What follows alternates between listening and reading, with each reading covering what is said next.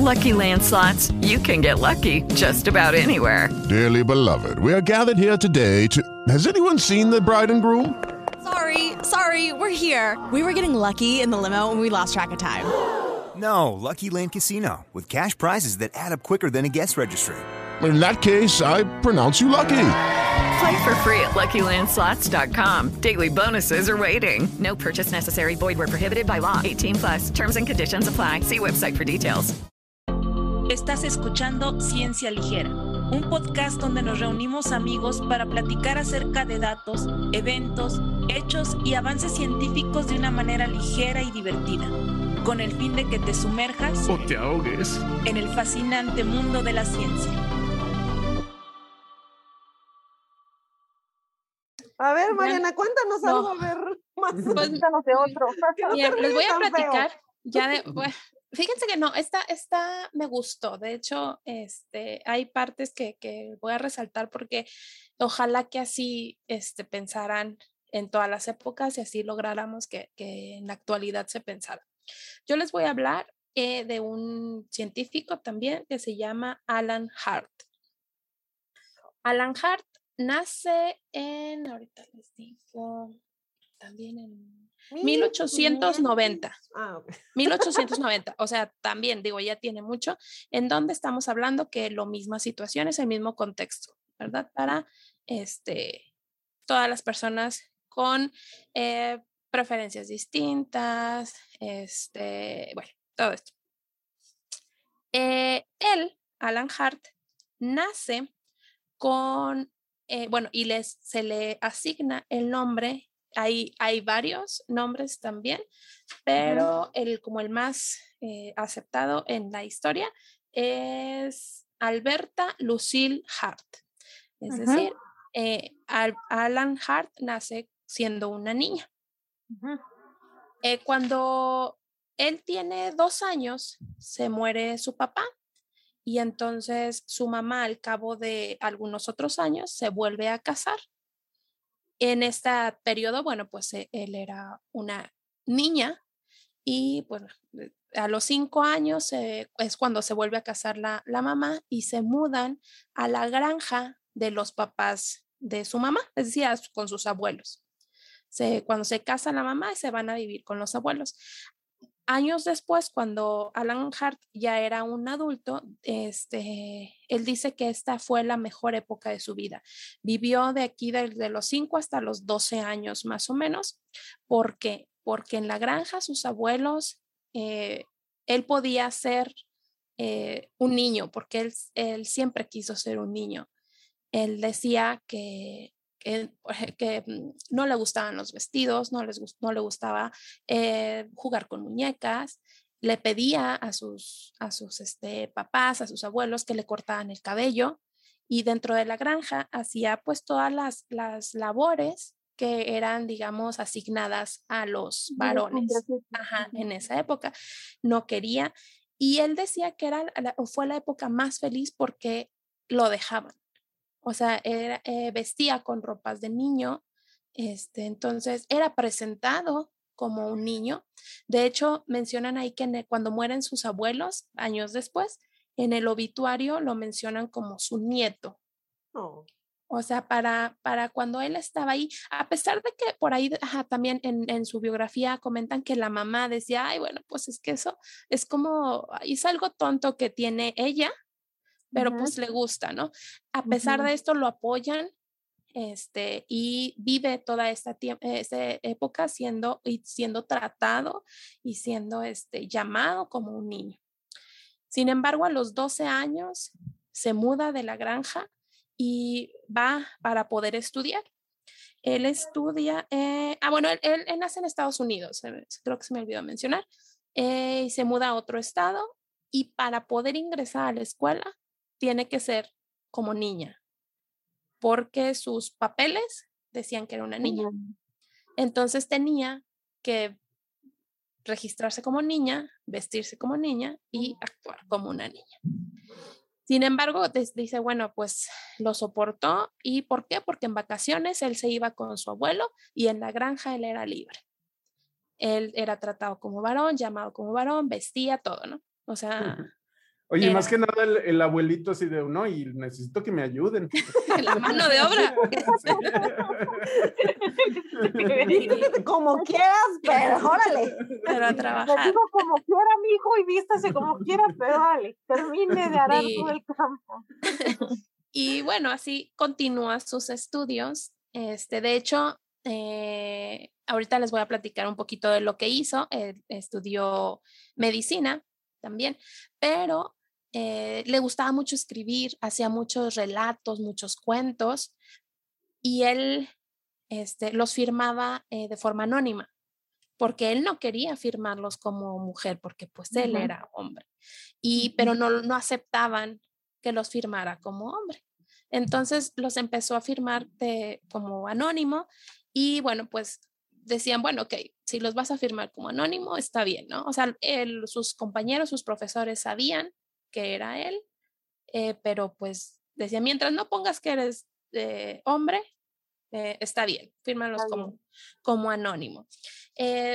Sin embargo, pues él siempre, sus historias, sus relatos, de hecho, hablan, o bueno, por ahí también están los títulos de los cuentos que hizo, de los libros que hizo, y como en diferentes temáticas, pero en general hablan de cómo, ah, por ejemplo, de cómo las, la- es para las palomas eh, emprender el vuelo.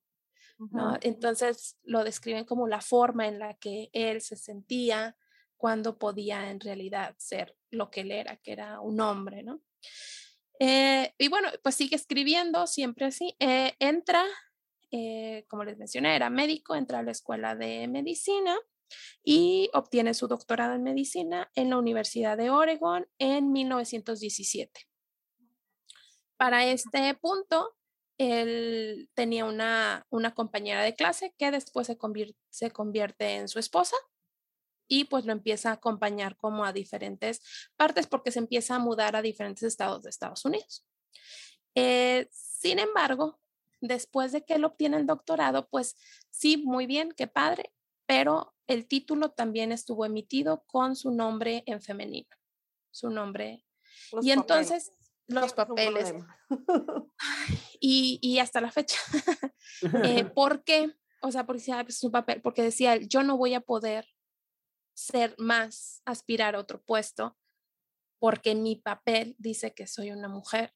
Si yo voy a otro lugar a pedir trabajo, obviamente me van a, a investigar, me van a pedir mis credenciales y si investigan en mi universidad, pues obviamente si me presento como Alan Hart o Robert, que era como un seudónimo con el que él firmaba sus cuentos, o sea, no va a existir.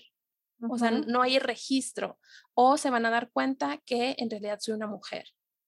O sea, o, o toda mi papelería es de una mujer, ¿no? Entonces decía, pues no, o sea, él le supo como, pues agridulce ahí el decir, "Pues, sí, obtuve mi doctorado, sin embargo, no puedo ejercer. Eh, después ejerce como médico un par de años eh, de mujer, pero pues decía que, pues no, o sea, eh, no, no, era, no era él en realidad. Ya después, cuando este, mm, llega a la edad adulta, por ahí de 1917, él, ajá, el- al- como al mismo tiempo en donde se doctora, eh, empieza a trabajar, etcétera, empieza a averiguar sobre las cirugías de cambio de género. Eh, no se habían realizado nunca en Estados Unidos. eh, había un antecedente en Alemania, me parece que ahí ya había este, como un antecedente de una de estas cirugías y entonces él empieza a investigar y se acerca con un médico que se llama Joshua Allen Gilbert, que me voy a referir a él como Gilbert, porque él eso hizo, es lo que les mencionó, algo bien padre, que, ojalá que así fueran todos. Se acerca a él y le dice que lo que él quiere es que se realizarse una cirugía principalmente para eliminar la menstruación y eliminar cualquier posibilidad de embarazarse.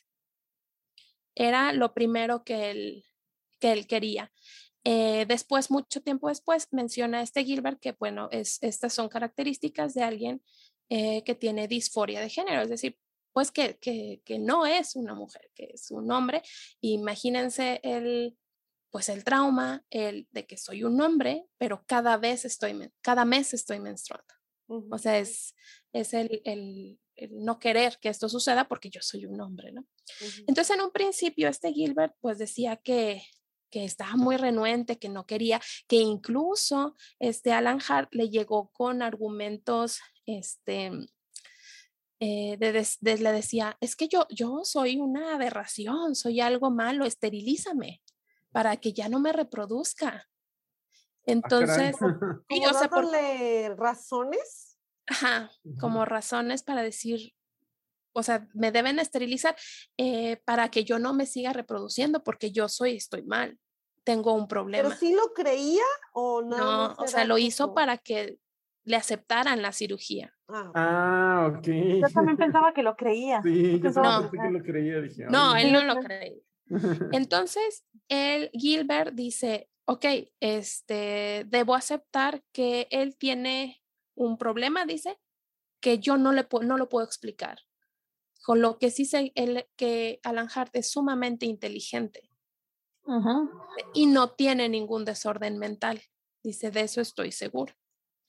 Y después hizo unas declaraciones para un journal eh, de eh, eh, desórdenes mentales y trastornos nerviosos. Y esto es lo que les digo, lo voy a leer así textual porque está bien padre.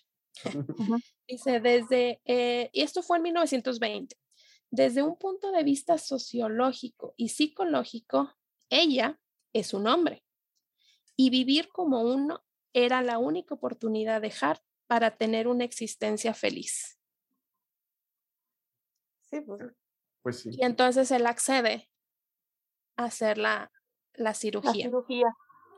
Pero además dice, este mismo Gilbert dice, permitan que quien encuentre en sí mismo una tendencia a criticar ofrezca algún método constructivo para tratar el problema en cuestión.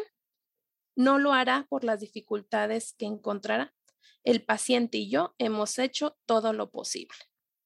Es decir, quien, eh, quien se atreva a criticarlo, que, que sugiera algo constructivo, pues para componerlo, pero no lo van a poder realizar porque nosotros ya intentamos de todo. Entonces, dejen de estar, dejen de estar criticando. Así es. Entonces eso, o sea, a mí la verdad fue de lo, de, o sea, el decir, no sé por qué él dijo, tiene algo, o sea, tiene un desorden, una patología. Yo no lo entiendo, pero sé que lo que lo va a hacer feliz en la vida es ser un hombre. Y entonces le realizan la cirugía, que en ese momento lo que hacían era mm, como un reemplazo de ovarios por testículos. Era porque no había todavía las hormonas, ah, bueno, esto para la producción hormonal, porque no había hormonas sintéticas hasta mucho tiempo después se, inventaron y fue Bayer, y creo que el primero el que las comercializó. Entonces, pues esa fue como el, el la, cirugía. ¿De dónde agarraron los testículos? Ah, sí decía. ¿Tienes un poco de detalles acerca de cómo fue eso? Ah, pues nada más decía eh, que eh, implantan tejido testicular eh, que fue extirpado en lugar de los ovarios. Ah, seguramente sí hay como documentos de cómo se hacía, pero en, e, la historia pues nada más. Sí, eso suena riesgoso también, ¿no? Ah, sí, por el rechazo, ¿no? Y aparte por este, las infecciones. Sí, pues Decía que era muy riesgoso por las infecciones.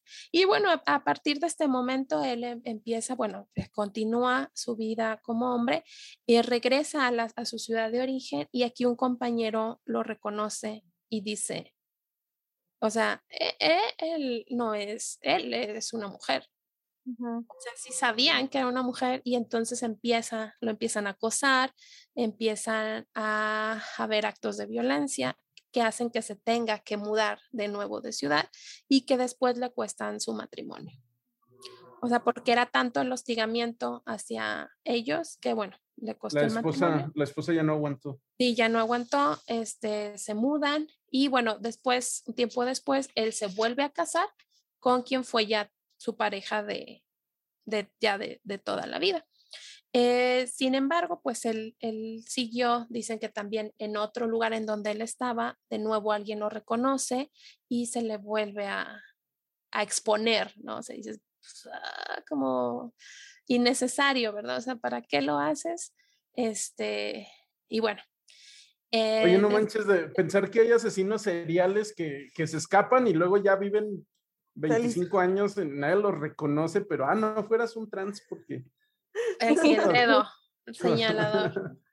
Sí, este, y bueno, ya después, años más tarde, aquí se me fue la fecha, em, ya cuando salen las hormonas, él empieza a, a tomar hormonas y con la cirugía y todo, se puede ya cambiar legalmente a su nombre a varón. Y pues ya, sigue Oye. toda su vida. Pues lo hizo, a- qué padre, ¿no? Como que en vida sí fue parte de su sueño, sus abuelos lo, lo apoyaban, Ajá, al lo apoyaban. ¿no? O sea, no, no fue así como que no estuvo del todo, Sí, ¿no? estuvo discriminado, pero se sintió apoyado, ¿no? A pesar de la época. Sí, ajá, y, y por eso yo hacía mencionar que qué importante eh, fue este doctor, el Gilbert, el decir, pues no lo entiendo, pero sé que, lo, que, que él es un hombre, o sea, porque él decía, tú hablas con él y es un hombre, o sea, No, no hay razón por el ayudarlo, cual ayudarlo negarle. por ayudarlo, ¿no? O sea, Ajá, o sea, decía, ah, y pues esto, ¿no? Decir, yo ya intenté, ya, ya traté de dar la explicación de por qué él dice que es hombre, pero en realidad es mujer, o sea, y pues no, él es un hombre y lo que lo va a hacer feliz y que lo va a hacer ser una persona y un profesional pleno, pues va a ser este, el ser un hombre. Y bueno, ya nada más como eh, esa, digamos que fue su historia. En sus aportaciones científicas, él estudió con tuberculosis, eh, que en aquella época era la causa número uno de muerte en Estados Unidos. Entonces, y, y lo Ha- Hablamos de eso en nuestro capítulo de morfina y de, de epidemias, ¿no? de epidemias. A sí. la pandemia, ajá, de Ah, pandemias. sí. Este, y entonces él e- estudia eh, con la tuberculosis, principalmente eh, como sus aportaciones es como evitar el contagio, saber qué lo causa y poder cortar estas este, vías de transmisión para eh, reducir pues la propagación. Además, el de él de ser médico eh, cargado de tuberculosis, él también era radiólogo, hizo una maestría en radiología y entonces eh, empleó, ah, en ese momento los rayos X se utilizaban para huesos rotos y tumores. O eran como los usos que les daban. Pero él decía, eh, y él se le ocurrió la idea de utilizar los rayos X para la detección temprana de la tuberculosis. Porque el problema era que, pues sí, o sea, ya cuando detectaban y ya cuando diagnosticaban la tuberculosis ya era muy tarde. Ya eh, el paciente estaba en un, en un estado crítico que era muy difícil este, revertir, el, el de poderlo tratar. Decía, si lo podemos este, detectar a, a edades o bueno, de- del procesos tempranos, va a ser mucho más fácil tratarlo. Y entonces él lo hizo. Él empezó a utilizar las radiografías, los rayos X, para una detección temprana de la tuberculosis y así poder pues, salvar muchas vidas. Entonces esa fue como parte de sus, de sus aportaciones. Que fíjate, qué, qué cuestión, qué cuestión tan interesante, porque hoy en día con, el, con la pandemia del COVID y aquí en México, los rayos X era lo primero que te, que te checaban para ver si tenías neumonía inducida por el COVID, ¿no? Hasta la ajá. fecha siguen siendo. Ajá, este, a ver el daño.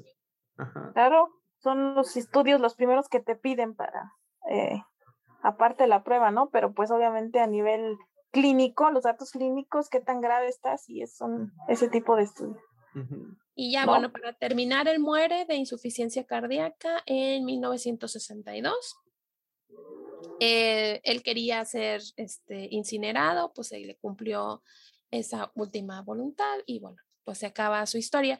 Y bueno, ya que ustedes también terminaron con frases, a terminar con una que durante una clase que estaba dando, él les dice a, a sus estudiantes que estaban por graduarse, le dice, cada uno de nosotros debe tener en cuenta la materia prima que la herencia nos otorgó al nacer y las oportunidades que hemos tenido en el camino.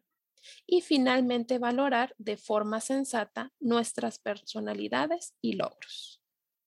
No, Ajá. exacto. así Tomar en cuenta todo.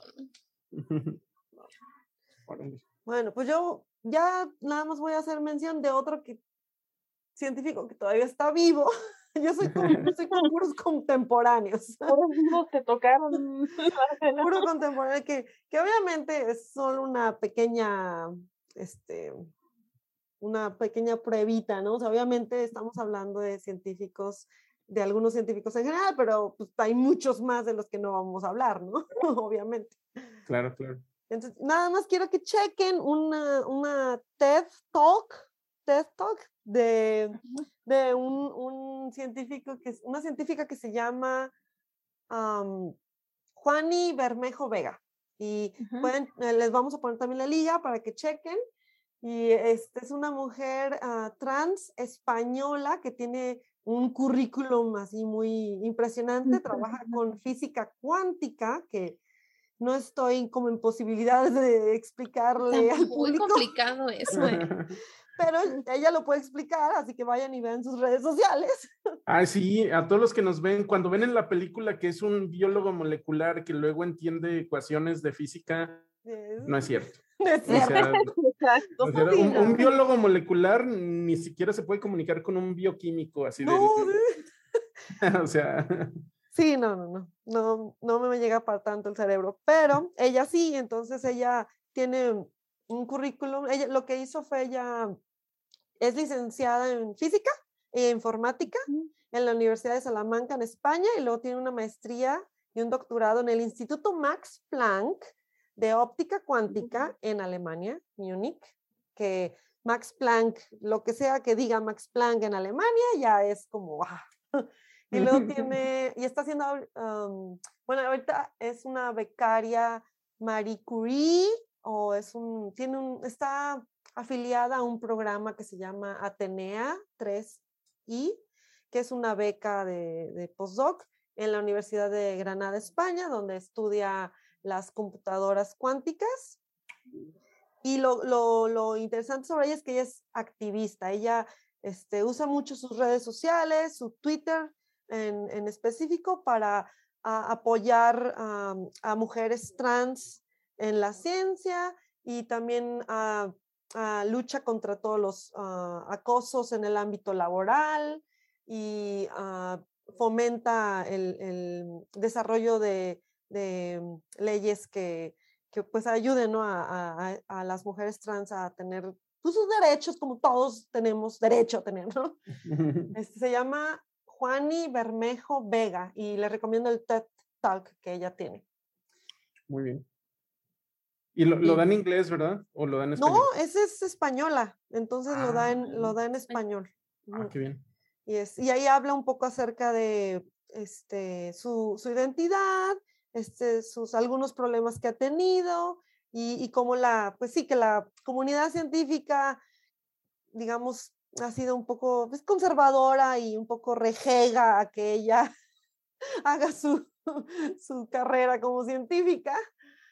Este, y que pues hay estar luchando para que es, pues, nuestra comunidad científica sea más abierta y, y pues sí, porque todo el mundo trae como un background, ¿no? Ah, de la cultura a la que pertenece o de la comunidad a la que pertenece, seas y se te lo llevas como al trabajo, al, al ámbito científico y entonces al final de cuentas, pues hay, puede haber problemas, ¿no? De, de pr problemas laborales por acoso o por um, hostigamientos y discriminación y así, ¿no?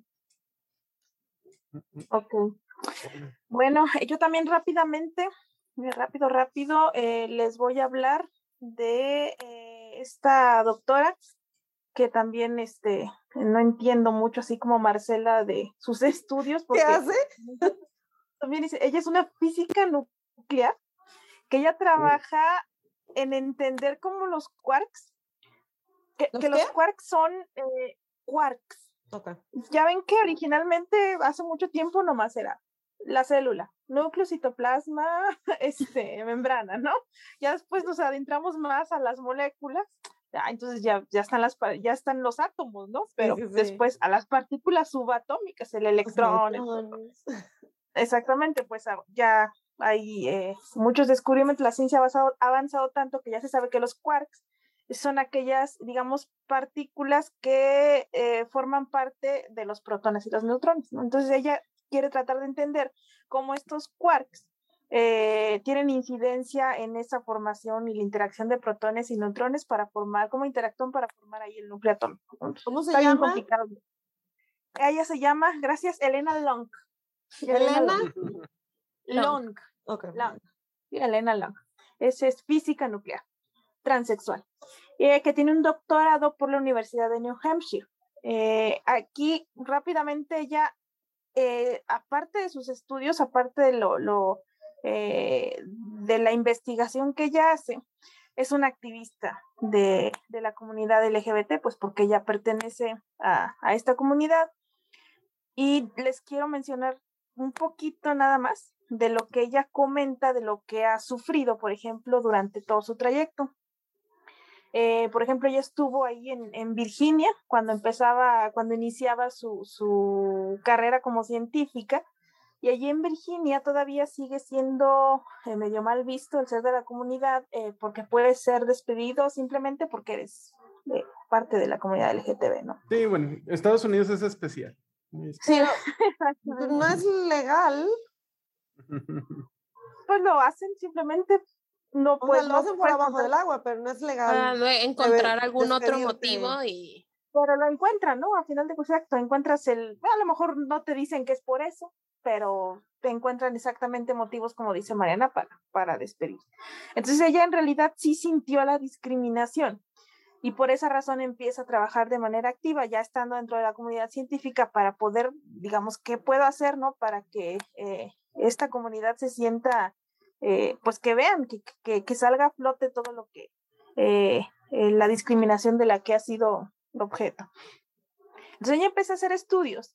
y uno en uno de esos estudios inicia esa investigación novedosa en la Sociedad Estadounidense de Física para comprobar, es pionera en hacer encuestas, en comprobar si la comunidad científica se ha sentido discriminada en el ámbito profesional porque dicen, no es cierto, decían, no tiene nada, no son discriminados, etcétera, aquí todo se les incluye, ah, bueno, es cierto, pues, como no hay datos, no puedes decirme si sí o si no. Entonces ella se encarga de hacer ese, ese primer estudio y ah, al hacer esa encuesta, ese estudio, resulta que eh, aproximadamente eh, uno de cada cinco científicos se sienten excluidos.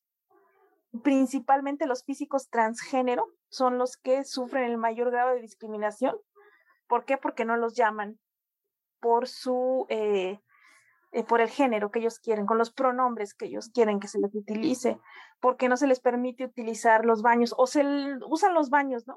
Mm, que ellos consideran de acuerdo a su, a su género, ¿no? Si eres este, una mujer transexual, pues vas al baño de mujeres, pero si son, eh, pues sufren bastante discriminación en, en ese aspecto. entonces, en realidad, ella es, es digamos, la portavoz eh, al hacer todos estos estudios. En realidad hace muchos estudios y debido a eso, en el, déjenme les digo en qué año, 2016, eh, ella hace, eh, publica su informe LGBT Climate in Physics, mostrando esto que el mundo de la investigación en realidad no es inclusivo. Y por esto la revista Nature naturaleza, ¿verdad, Marcela? Nature, naturaleza. ya sabía que ibas a decir algo. que ya habíamos dicho que Nature es una revista que eh, eh, dentro de la comunidad perdón, muy prestigiosa. ¿eh? bueno, muy prestigiosa. en 2016 la selección de esta revista como una de las personas más relevantes en ese año en el mundo de la ciencia por sus avances científicos y eh, además, eh, pues porque eh, logra hacer, empieza a abrir ese camino para apoyo a la, a la, comunidad. Y dentro de toda esa lista, digamos, ella se codió en esa, con esa lista a esta Alejandra, la informática que gestiona la web de piratería Sci-Hub, ¿no? O sea, ah, digamos, ella es la que ahorita nos ayuda bastante a todos los que nos dedicamos a la ciencia y que, bueno, que eso es algo que deberíamos de hablar o mencionar eh, en algún momento en el, en el canal, ¿no? Deberíamos hacer un episodio sobre publicaciones, journals, acceso a la ciencia. ¿Cuánto te cuesta? Es elitista, que en realidad también. Es negocio. Pues sí, o sea, nada más vas a acceder a lo que puedas pagar. Exactamente, Es ¿no? negocio. Pues es negocio, pero eso no debería ser. Bueno, pero eso ya lo. Bueno, ya lo dejamos otro día. Sí.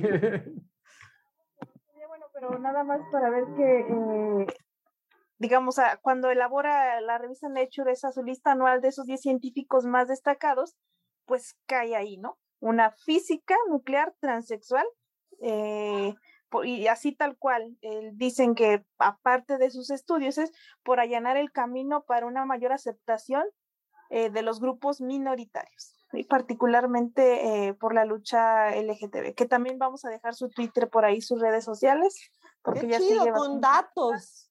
Exacto, con datos. Mostrando con datos como buen científico, ¿no?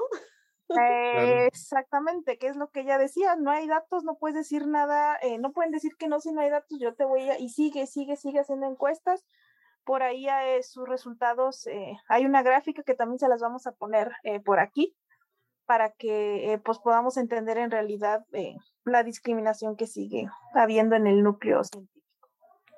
Oye, ahorita nada que- más así, ay, perdón, Raúl, rápido, no. ya que menciona datos y Nature, este también, o sea, tengo unos datos eh, del 2019, de, de- yo creo que debe ser de estas encuestas, Eddie, que Ah, se hacen ajá. ahí, que dicen en el 2019 en el Reino Unido, cerca del 30% de científicos de la comunidad LGBT y más o menos la mitad de científicos transgénero eh, consideraron abandonar su profesión, abandonar su laboratorio, su centro de trabajo por, pues igual, por el clima hostil, eh, discriminación, acoso, etcétera. Eh, y también hay otro dato que cerca del 20% de los químicos LGBT y el 32% de los científicos transgénero y no binarios de todas las disciplinas habían experimentado comportamientos excluyentes, eh, discriminador, eh, discriminatorios y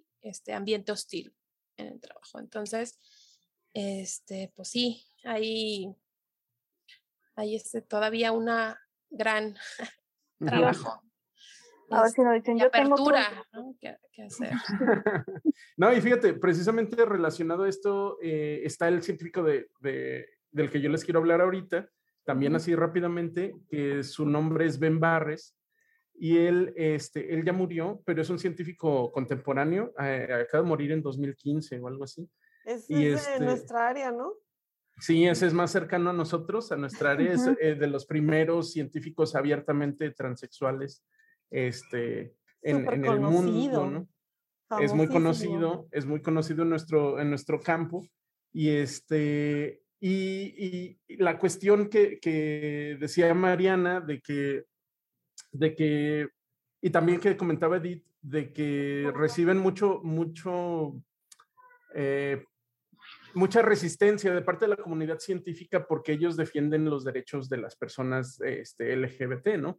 Este, Ben Barres también él, él dijo que él nunca había sentido que su carrera hubiera estado en riesgo hasta que empezó a defender los derechos de las mujeres. ¿Cómo ¿En? La cuestión de esta es que él, él nace como Bárbara Barres, ¿no? Ajá. Y entonces eh, estudia, tiene una carrera de pedigrí, ¿no? Se estudió maestría en el MIT, en el Centro Tecnológico de Massachusetts, luego estudió medicina en, en el Colegio de Dartmouth y luego hizo una estancia en Cornell Medicine y luego después se fue a hacer el, el doctorado en Harvard y luego después lo mandan al postdoctorado en el, en el University College London, ¿no? Entonces es así. Wow. Impresionante eso. Sí, todo esto, todo esto como mujer, ¿no? Todo esto como mujer. Y una vez que ya tiene de nuevo otra vez la misma historia, una vez que ya está un poquito más estable en su carrera, se va a Stanford y en 1997 hace su transición a hombre, ¿no? Entonces, el hecho, el hecho de hacer su transición a hombre lo, lo hizo darse cuenta de toda la discriminación que él está experimentando como mujer. Ah, o sea, ahora que es- estoy del otro lado, me doy Ay, no. Porque les voy a dar nada más dos ejemplos así chiquitos. Pero ya, Uno- o sea, estudió como mujer y no vio la discriminación como cuando era mujer. Pues es que Sí, yo quizás que como sí. si vivió siempre. Yo o creo que sea- sí la había visto, sí la había visto, pero ya tuvo ahora sí este, el contraste. Ah, y. Es como que igual es como decimos, ¿no? Decir, ay, ay, claro que no, Ajá, claro ajá. que no hay discriminación. Hasta que no lo vives, o sea, como él ya vio de algún modo los dos lados, estando Ajá. como mujer y ahora estando como hombre, dices, ah, no manches, pues es cierto. La, A ver, la- ahora, ¿tú la qué primera cosa es anecdótica, que él dice que él ya como hombre dio un seminario, ¿no? Y entonces había por ahí un investigador que era como nuevo en Stanford y, y entonces le dijo, ¡ay, qué buen! Que, eh, que le estaba comentando, qué buen seminario dio usted, la verdad es que estaba muy bueno. Este, dice, la verdad es que, si le soy sincero, me gustó más este, los datos que usted presentó que luego los que presenta su hermana. Oh, El, el menso no sabía que él había transicionado y eran los mismos datos de la misma persona, ¿no? no Claro. Entonces, esa fue una cosa que lo dejó así como impactado y lo habla mucho en, en sus entrevistas. ¿no? Este, y la segunda cosa que él, que él notó es que ahora le empezaron a dar más dinero para Oh, su investigación. triste. Bueno, qué bueno por él, pero pero mismos proyectos, misma carrera, este, súper prestigiosa y antes pues como que Pues, sí le misma daban, persona. ajá, pero ahora como ya era un hombre, mucho más, ¿no? mismo cerebro. Sí. Para que vean que no decimos mentiras cuando en realidad decimos que las mujeres seguimos siendo discriminadas. No, qué Entonces, mal. él, él se volvió más que nada un peleador por los derechos de la mujer y, su, lo- y quizás uno, tiene muchos logros, ¿no? Pero yo no, no logré investigarlos todos, pero quizás su logro más grande es que metió a, a Lena que, que es como el CONACYT de Estados Unidos, este, metió una, eh, una sección que ahora te piden en todos los, cuando pides dinero al gobierno, esta sección te pregunta a ti como investigador qué es lo que vas a hacer para asegurar que va a haber un ambiente seguro para las mujeres y para las personas LGBT en tu Oh, laboratorio. Qué padre.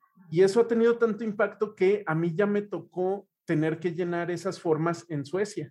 Wow. Ajá. O sea, ya se ya se regó por todo el mundo, ¿no? O sea, Raúl, perdón, tú tienes que explicar, aparte de que describas tu proyecto y de y los recursos, perdón, y que describas los recursos a lo mejor físicos que tienes en tu laboratorio, tu espacio, tu infraestructura, tienes que decir, eh, justificar cómo dentro de tu espacio no vas a discriminar ni a las mujeres, ni a los, la comunidad LGBT, ni nada de eso. Sí, ¿y qué vas a hacer para asegurar que tengan un ambiente este, seguro y un ambiente que sea, Ah, ah, este, perfecto. que, que los Estrategias, impulse, digamos. ¿no? Estrategias. ¿no? Como protocolos ahí de qué vas a hacer. Excelente. Qué padre. Entonces eso está muy bien Fue él, porque ¿verdad? Fue él el que fue el pionero de, de poder incluir ese apartado en, en estos, en estos proyectos, en estas solicitudes. así es. así Ay, es. es que en realidad ya en todos lados debería de, Claro. de- Con de así, ¿no? existir para después ya no existir. Claro, ¿no? para O que sea, sea exacto. normal. Para que ya Claro, no claro. tengan que, que decir, ah, mira, aquí está. No, mejor. exacto. O sea, que, que en todos lados exista para que ya después deje de existir. A ver, con así, por Y- favor, a ver si.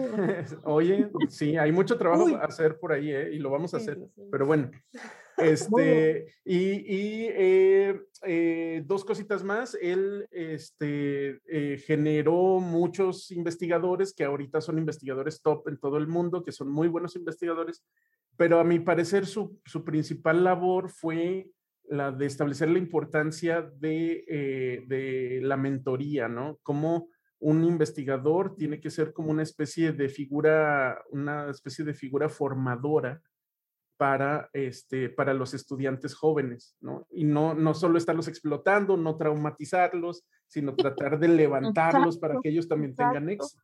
De ejemplo también.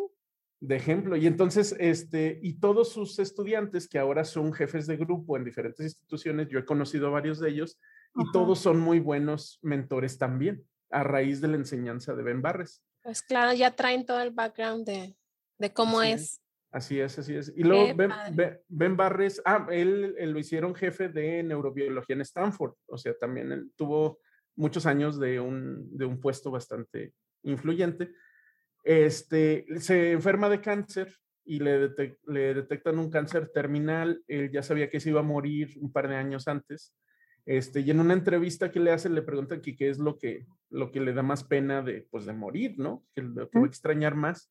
Y él dice, no, lo que voy a extrañar más es este, la investigación científica, ¿no? Porque tuve una vida buena, no hay bronca, pero sí quisiera seguir este, trabajando en esto. Porque oh, no manches. la pasión, la, la, verdadera pasión por la ciencia. por la ciencia, no, no en realidad porque vamos a ser honestos, hay quien es investigador en algunos países por el dinero o por, no sé, pero la verdadera pasión, este, ahí se ve reflejada, ¿no? Ahí se nota. Qué bonitas historias, ¿eh? Qué y qué bueno, sí, pues bueno, con esto nada más queremos que ustedes conozcan, que ustedes vean que en realidad eh, no es que sea la comunidad LGBT, o sea, no es que sean muy buenos científicos porque pertenecen a la comunidad LGBT, son buenos científicos porque son personas, porque todos tenemos la capacidad eh, de dedicarnos a lo que sea y para que vean que en realidad en la ciencia eh, incluso deberíamos de, de, no ser tan, bueno, de no ser, de, de tratar de no discriminar para que sigan adelante porque la capacidad pues todos la tenemos. Todos la tenemos eh, como personas, como humanos que somos. Y este es un ejemplo clarísimo de que no tiene nada que ver ni tus preferencias sexuales, ni tus preferencias de género, simplemente porque somos especie humana. Sí, ya nada más también me, eh, me gustaría agregar, em, Nature saca un artículo en el 2020 en donde hace este, entrevistas, me parece que son a seis científicos contemporáneos diferentes, igual también búsquenla ahí en, en Nature, em, en donde dice el, digamos, el común de cómo se sienten científicos de la comunidad LGBT es que son invisibles en sus laboratorios, en sus centros de trabajo, y que esto ha hecho que muchos quieran desistir, ¿no? Bueno, aparte de, de esta invisibilidad por ambientes hostiles, etcétera. Y lo que igual todos comentan es que son temas que no se abordan, eh, pero que se tienen que abordar para, como acabamos de decir, eh, para que en un, en un punto ya sea todo normal, o sea, ya no se tenga que hablar porque ya esté normalizado y que ya esté este, de manera consciente en el que se no tiene nada que ver, que son, como acaba de decir Edith, pues son personas que tienen que ser tratados como tal, ¿no? O sea, no hacer ninguna distinción, ninguna discriminación y justo eso, para que ya no sientan que son invisibles. Oye, Mariana, qué, qué, impactante, porque este concepto de la invisibilidad yo, yo lo conozco de historias escritas en 1970, ¿no? Y estamos hablando que es 2020, 50 años después y todavía sigue siendo lo mismo. 2022. Sí, así es que este, para que ya, bueno, en el 20 que fue que salió, el, este, ah, este, el, artículo de, naturaleza. Ajá. Y Raúl no está como yo, él sí sabe en qué año vive. sí, entonces por eso, este, que dicen, ay, es que como también deciden, ay, nada más quieren salir y que los vean, justo, sí. Exacto. es lo porque durante mucho tiempo eh, han tenido que estar ocultos por miedo, por claro. todas estas historias que ya contamos, ¿no? Entonces, nada más también una invitación a la tolerancia, a la apertura, ¿no? De, de, decir, pues, ¿qué más da, ¿no? También en este sentido de no me interesa si es hombre, si es mujer, si es cualquiera su preferencia, orientación, etcétera, identidad, es una persona, ¿no? Que tiene que tener exactamente mis mismos derechos y mis mismas este, oportunidades. Claro, y obligaciones, ¿no? Como cualquier ciudadano normal. Sí, y desafortunadamente va a seguir habiendo personas que nos van a seguir discriminando, pero esperemos que poco a poco seamos más la mayoría de los que no, de que empecemos a dejar de lado la discriminación, o sea, de que el bullying, por ejemplo, de que la discriminación a las mujeres, de que la discriminación a la comunidad, eh, pues digamos, eh, todos juntos vamos a tratar de, de, que esto ya no siga ocurriendo. Pues bueno, este fue nuestro episodio especial eh, por el Día del Orgullo, por el Día del Pride. Esperemos que les haya gustado las historias que, que preparamos para ustedes, eh, hablarles de estos científicos de la comunidad LGBT. les recordamos, Raúl, por favor, nuestras redes sociales para que nos sigan. Claro que sí, estamos en todas las redes sociales como ciencia-ligera o en YouTube Ciencia Ligera, nada más. Este, y también nos pueden escuchar en Spotify y en Google Podcast y en Amazon Music y bueno, un montón más. Ahí están nuestros links. Ok, muchas gracias. Y nomás les recordamos que no se pierda nuestro siguiente episodio que vamos a tener un invitadazo Oh, especial, sí. muy, muy importante mexicano. Eh, lo vamos a hacer en vivo. Eh, vamos a tener de invitado especial ya por ahí. eh, hemos eh, eh, lanzado en nuestras redes la promoción.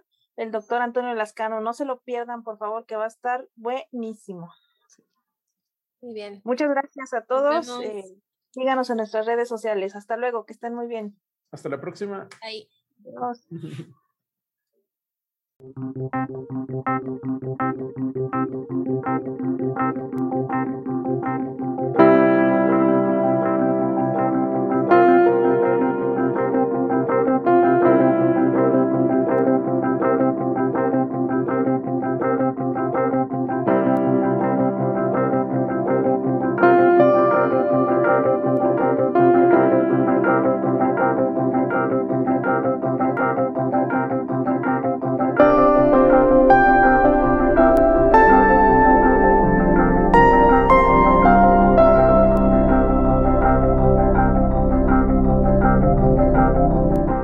Hello, it is Ryan, and we could all use an extra bright spot in our day, couldn't we? Just to make up for things like sitting in traffic, doing the dishes, counting your steps, you know, all the mundane stuff. That is why I'm such a big fan of Chumba Casino. Chumba Casino has all your favorite social casino style games that you can play for free anytime, anywhere with daily bonuses. That should brighten your day a little.